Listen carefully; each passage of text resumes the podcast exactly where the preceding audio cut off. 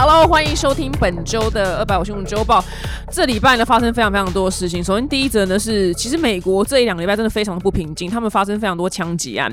第一则新闻呢是在美国的纽约州，然后他在水牛城这个地方，他十四号那一天下午呢，有一个只有十八岁的白人男子，个人就是军火非常强大，然后他就闯进去这个超市里面，他自己穿防弹背心跟戴头盔，然后他全程直播在超市里面就乱射杀，就是黑人们。但是我刚讲黑人的时候，英文好像比较不要讲，就是 black man，就是他他好像会就有点北宋，你知道吗？所以都要讲 African American。那如果讲中文的话，我们个人是觉得没差，所以就直接称之为黑人啊，或是你要讲非洲裔也可以啊，都可以。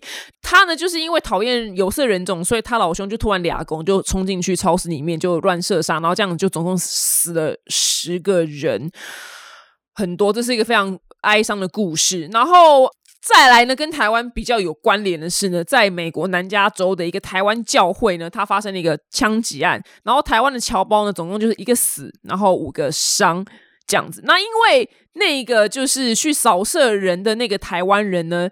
因为跨海嘛，所以资讯还是有点落差。就有说哦，他三十年前在什么屏东的哪一个地方，什么什么教过书啊？然后那学校跳出来说，不好意思，太久以前的事，我们这里已经查不到了。这样，这个教会呢，里面大部分的人都是一些。比较年长者的教会，这样，所以呢，其中当中呢，居然有一个英雄，他是一个五十二岁的，就是台湾裔的一个医师，是郑达志先生，郑达志医师。这个郑医师呢，他是这个枪击案呢没有死更多人的一个关键，是因为呢，他在凶手开枪之后呢，郑医师呢，他是陪他老妈到教会里面，所以他平常其实也。不是很常去啦，这不是他会常去的地方，就偶尔去一次，然后居然就遇到这种事情。这郑医师呢，他真的是英雄，他呢是直接用肉身去扑向一个。有拿枪的危险人士，然后跟他扭打。那在跟他扭打的过程当中呢，不幸呢，他就身中数枪，所以就不治身亡。但是因为他在扭打的过程当中，已经算是有点阻止的那个疯狂的那个那个人呢，他叫做周文伟，他的行动已经有点被限制之后呢，然后其他人就是因为众人就第一个最容易死，你知道吗？他真的是英雄，他第一个先上冲上去，所以其他人才是从后面跟着去拿其他东西去阻止，就是周文伟，因为他已经倒下来，然后但是他已经把郑医师给射。死，然后最后呢，他就被椅子打倒，然后大家呢用延长线呢就把他捆绑起来。那如果说没有这个正义式的英雄行为的话，就其实更多人会在这个枪击当中会死掉这样子。那他真的是牺牲自己让其他人活下去，这真的是非常英雄行为。因为我在学就是以色列防身术的时候，基本上连教练都，他就意思是说，这就可能尽量。就也不要去处理了，你懂吗？因为这太难了，你真的除非是那种这是零零七还是什么叶问那种等级，你才有办法去阻止这样人。所以基本上，如果你扑向一个有枪人，你很有可能就死掉。就像他。今天这样，那他真的是非常非常勇敢，因为连我的那个以色列防身术的那个老师，他讲到枪的这一刻的时候，他都觉得如果真的有人掏枪出来扫射，那就可能就交给老天了。但是他居然没有交给老天，他就这样扑向他，说我真觉得非常厉害。那因为最近就是这么多枪击案，其实拜登也有出来讲一些话嘛，说我们谴责暴力，谴责呃枪支这样子就是滥用的行为。可是他们永远讲一讲，都还是一样，你懂吗？就还是一样，而且偏偏美国这块。土地就很容易孕育出一些疯子，你知道吗？是真的就是偏疯，就是这个地方的那个疯子比例就不知道为什么特别高。那个地方的风水就是真的不是很好，你知道吗？我想最疯的几个，就第一个美国在日本，这两个算是不分宣制，对不分宣制的变态大国。因为我不是很懂就枪支的部分，但基本上他们要让人民就不拿枪，那事也不太可能。所以我只能说，如果大家以后去美国玩的话。我只能说自求多福。我跟你讲，因为我今天遇到的话，我就直接先倒下来，然后装死。我真的就是这么的下流，我就直接倒下，就直接最好是趴着，对，趴着，然后可能还会拿别人的身上的血抹在脸上，因为这真的是我们没有办法去打赢他的，我觉得难度偏高。那最后呢，真的还是要夸奖一下，就郑医师，他真的是英雄，对我完全完全的佩服他，他胆子真的是。啊，非常非常的强大，居然敢扑向一个手拿枪在扫射的一个人，这真的是常人难以办到的勇气。所以在这边呢，真的是觉得郑义师是英雄。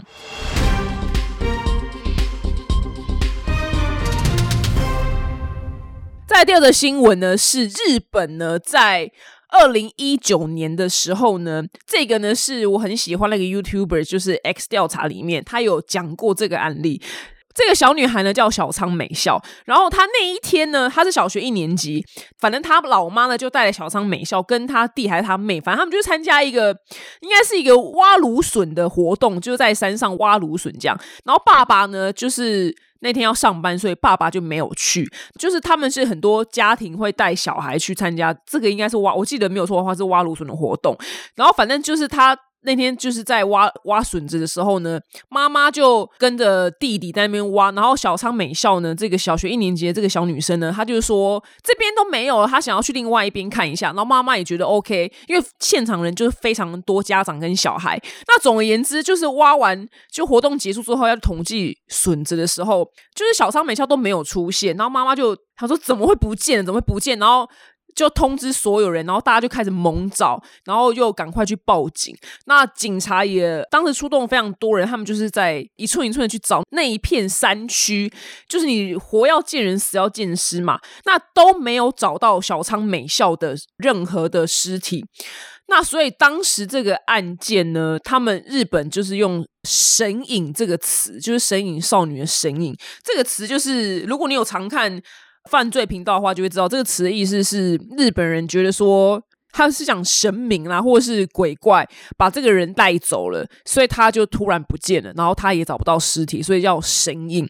那小张美孝当时连尸体都没有找到，我想这真的超崩溃的，因为而且我真的觉得他这夫妻俩从此以后感情就会大破裂，你知道吗？她老公就一定会觉得说。靠！为什么你今天带小孩出去，然后就搞丢，然后人不见？就是他们其实很多失踪小孩的父母，到最后都是离婚收场，因为他们的感情是完全很难被修补的，或者是他们就会长期就沉溺在于找小孩这个痛苦当中，所以他们根本没有办法过正常的生活。所以我觉得他们家庭基本上可能已经毁了。但没有想到这个神隐的这个非常诡异的这个案件呢，居然在最近。找到了小仓美孝的尸体，而且这个最幽默的地方是在于，当年他出动了一千七百个人呢，一千七百个人是真的很多，很多村庄都没有一千七百个人。那最近呢，是有人在这个山区发现，就是很像人的那个头盖骨，然后本月的警察呢，他居然也找到一个人呢，就是肩胛骨，所以他们就把那个头盖骨跟肩胛骨拿去检测，然后发现说，哦，原来就是。二零一九年在附近失踪的那个小女孩，就是小仓美孝，她 DNA 一致，所以这是她的尸体。这真的是一个非常非常诡异的案件，你知道吗？因为当年他已经出动了一千七百人去找，都没找任何东西。但现在，因为他没有再公布更多的调查结果，所以说不知道是他被带去一个地方被杀死之后，然后再丢回来，还是当年就真的这么的。奇妙就是没有找到，那目前也完全是没有凶手。我真的是很希望可以找到凶手，因为这种我想未破解的悬案呢，对我们这种犯罪迷来讲是一种最大的纠结，你知道吗？这真的是一种内心的纠结。虽然我不认识那些人，但是对我们来讲，就是到底是谁？到底是谁？然后我们都会想象说那些。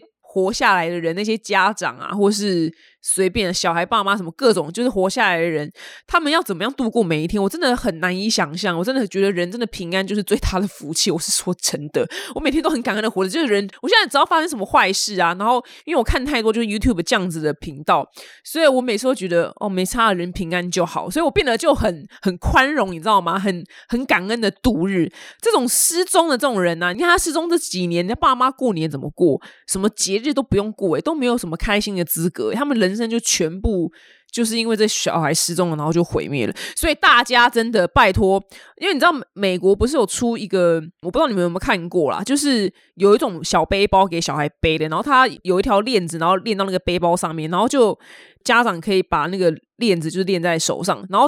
很多亚洲人看到那个会觉得很像在牵狗，很难看。但我个人觉得是蛮可爱，而且是蛮有存在的必要。我觉得小孩你就让他在你在那条牵绳的大概三公尺以内就活动就好了，好吗？就是真的天有不测风云，所以我真的很想，我个人很想引进那个背包，你知道？但 是在台湾真的是相对安全很多。我一直觉得台湾是一个蛮棒的地方，是因为我们真的比较少出过变态。然后我觉得这是一个非常棒，拜托，就是以后也不要有，好吗？那也很希望小仓美校这个呢，可以赶快找到凶手。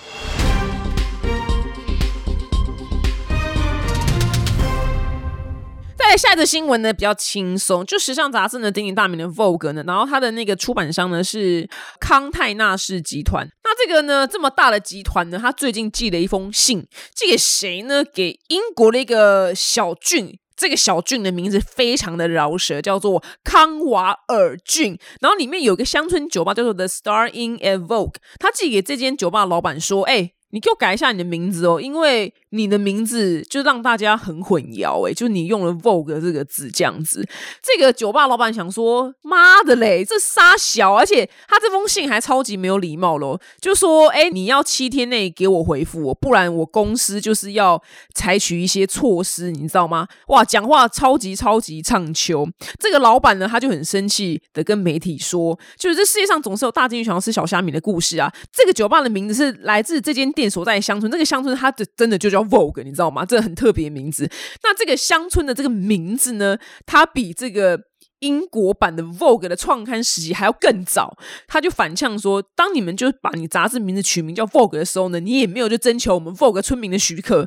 然后呢，我没有要改店名，Vogue 茶就被这个酒吧老板就洗脸，所以集团呢就回信说，公司在长期就是监控就 Vogue 的这个名称使用的状况啊。那这一次就是的确是不需要改名字，我想说哇，真的是骂的真好，你知道吗？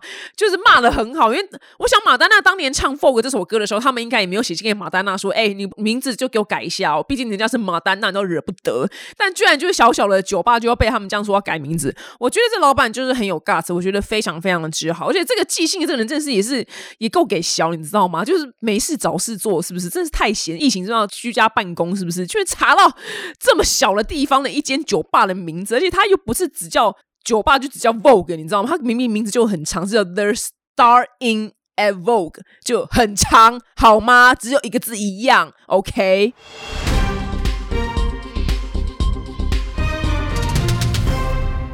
下的新闻呢，又跟我们完全息息相关了。就是呢，全球第二大小麦生产国印度呢，十三号呢，吴玉俊宣布说：“哎，老子不卖小麦了，我们停止出口。”这样。所以呢，我们就是原本在乌俄战争呢爆发之后，全球小麦的供应已经吃紧的状况，现在就更吃紧了。所以啊，他老兄不出口，所以我们粮食的价格就会更贵这样子。那为什么他老兄就是决定暂停就是小麦出口呢？是因为最近印度呢超级无敌热，什么四十九度诶，四十九度真的是一个很夸张的温度诶，四十九度是真的是活生生会被热死，而且不是在开玩笑，是真的会死掉的死。所以在这样的特定状况，他们其实印度很多夫妻甚至还是轮流出去工作，因为没办法工作太久，你知道吗？你人一定要进去室内就躺着休息，不然你真的会死掉。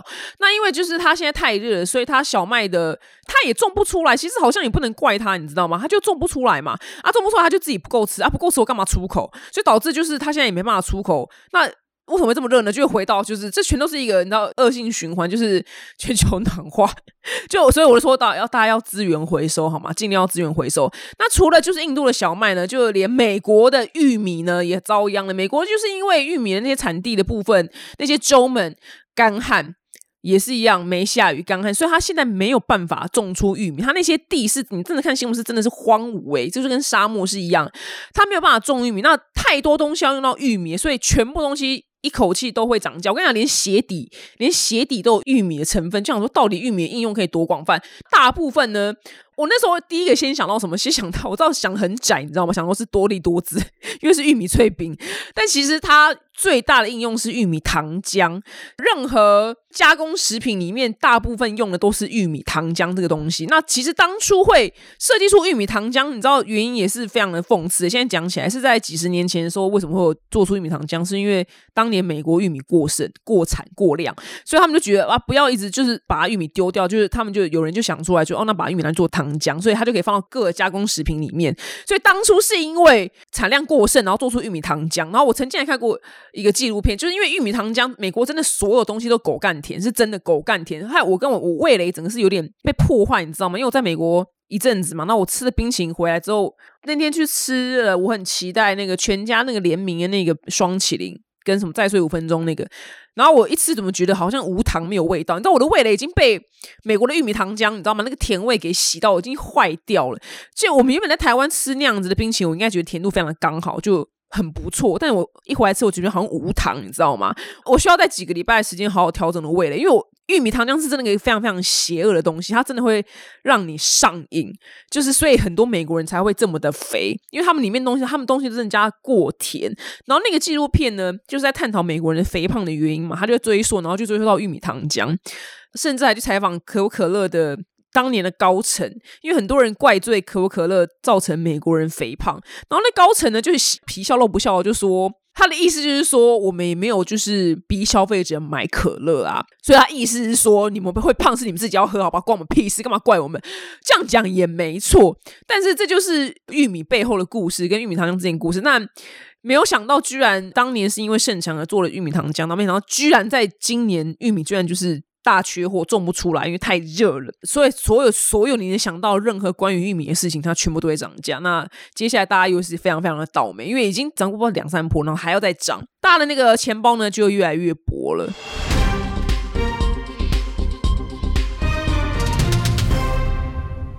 现在这个新闻很有趣，这个新闻呢，就是有一个美国的女生呢，她叫做 Jackie。对，反正她就叫 Jackie，然后她是一个自称叫凡尔赛女王一世，就是法国那个凡尔赛宫的凡尔赛这样子。反正她大小姐呢，就嫁给一个大她四岁左右的一个地产大亨，就对一个非常亿万富翁。所以呢，反正他们有次去法国就旅游完之后呢，她就爱上了凡尔赛宫，所以她就要她的这个富翁老公呢，就帮她盖一座，就是在美国属于她的这个凡尔赛宫这样子。这个凡尔赛宫呢，它目前总共盖了二十年。还没有完全盖好这样子，然后反正这女的呢，她就是叫她老公盖凡尔赛宫这件事情，居然也被拍成了一部。就纪录片，我说这 这真的，美国人真的什么都可以拍，拍了一个就是你知道，呃，应该是实境秀，我讲实境秀会比较恰当这样子。那这个凡尔赛宫呢盖的，这是很荒唐嘛，就非常非常富豪的事情嘛，所以我觉得拍成实境秀，应该我连我也蛮想看的。那这个超级别墅呢，它不仅就仿造就法国的凡尔赛宫，所以它名名字呢，它就真的就直接，它大小姐就直接把它取名叫凡尔赛宫。它的占地呢，我要讲给你们听到底有多大，是两千四百多平。不是，你知道我已经有点失去。因为你知道，一数字大到一个程度之后，你会有点失去那个准则。就你可以大概知道三十平、五十平、一百平会怎样，然后两百平，那两千四百平你会有点失去准则，你知道吗？我不太懂什么叫两千四百平这样子。然后，所以呢，这个连 Jacky 呢，他都自己说，他就像是一个超大的沃尔玛这样子。我觉得沃尔玛应该也不止两千四百平吧？两千四百平是一个我完全无法想象的一个数字。那因为这个房子两千四百平真的太大，所以它装修过程呢就非常。波折不断，这样他从买地到盖到现在已经二十多年，他就还没有盖好。我觉得也不是不可能，因为装潢这件事情本来就会让人短命，你知道吗？他他要搞两千四百平，就是会 短命非常多，你知道吗？我我光装潢。三个月，我觉得我就折寿了五年，你知道？我觉得人要折寿最简单的方式就是去装潢，你知道，装潢一次你就会折寿五年，你装潢两次，真的就折寿十年这样。然后他老兄呢，就是大小姐呢，居然装潢了二十年，所以我不知道她到底还剩多少命，你知道吗？这个人呢，反正他也是蛮有趣，他就是一个原本就是一个普通人，然后总而言之是，反正就阴错阳差，长话短说，反正就当了 model，然后后来呢，就结了一个普通婚。那这个普通婚呢，反正就最后是离了婚，然后最后的最后就认。识了这个亿万富翁、地产大亨，然后其实他最厉害的地方是，居然能让地产大亨掏出上亿元帮他盖这个豪宅，真的是蛮想采访他的啦。因对，因为我觉得可能要我要一个男人掏出上千元，我都觉得有点难度了。天哪，我到底有多没用？因为我不太知道怎么开口要东西，但是他能成功的开口要上亿元的豪宅，我是觉得。她是真的真的蛮厉害，那她老公大她快三十岁，所以其实当初这种关系，在我们一般世俗人的眼里呢，都会觉得她是所谓的掏金妹，就剥皮妹，但。就是，其实，在这样子的财力之下，然后娶这么年轻的女生，要不是剥皮妹也很难吧。所以，其实我觉得这个这样子的婚姻，其实这个富豪应该本身自己也知道去娶了一个剥皮妹。的确，他也真的就是剥皮妹，对他就是不停的买名牌啊，干嘛之类。但是因为在二零零八年的时候，因为那个雷曼兄弟的那个次二代金融危机嘛，所以呢，她的老公呢就财富就极度缩水，然后还就是变卖私人飞机啊，然后把房子就是一些都卖掉去套现金，因为他们就是没有钱的这样。然后他的那时候生活呢，就突然就变得没有什么钱，就是在整个纪录片里面都好像都有记录。然后我是还没有看过，但我觉得好像蛮适合我这种肤浅的人，你知道吗？就应该会蛮好看的。那后来呢，她老公又开始赚钱了。其实我觉得这里面让我觉得最大最大的启发真的不是这个女的，你知道什么凡尔赛宫？I don't care。她还花什么一两千万美金去欧洲扫古董啊，什么把整个就是一百多年那个电话亭搬来美国，要放在她家，你知道吗？然后或是英国整个就是真的是老了酒吧，她整个把酒吧拆下来要放进她家当吧台，就是这都是富豪的事情。但我觉得最有感的地方是她老公不是原本很有钱嘛，然后。金融危机，然后就是还要变卖飞机，就是没什么钱了嘛。但是后来又开始有钱了。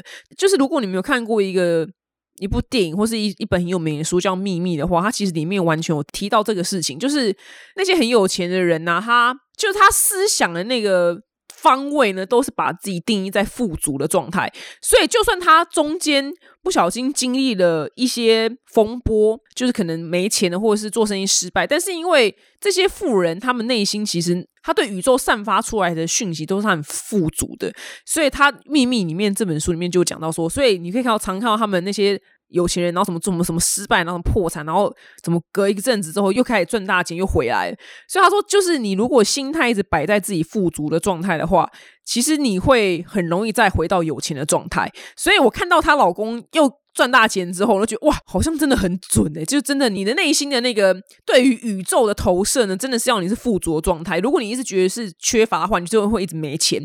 你就是觉得哦，我就是没钱，我就没钱，所以你就一直没钱。宇宙就给你这样的事实。但老兄真的是把内心一直设定在有钱的地方，所以他虽然开始变卖东西，但是后来没多久之后又开始大赚钱。我觉得他非常非常厉害，所以大家也可以去看一下《秘密》这个网络上就有了。你打就吸引力法则，就这个应该大家都知道吧？十几年前就很红的东西，你网络上 YouTube 就有了。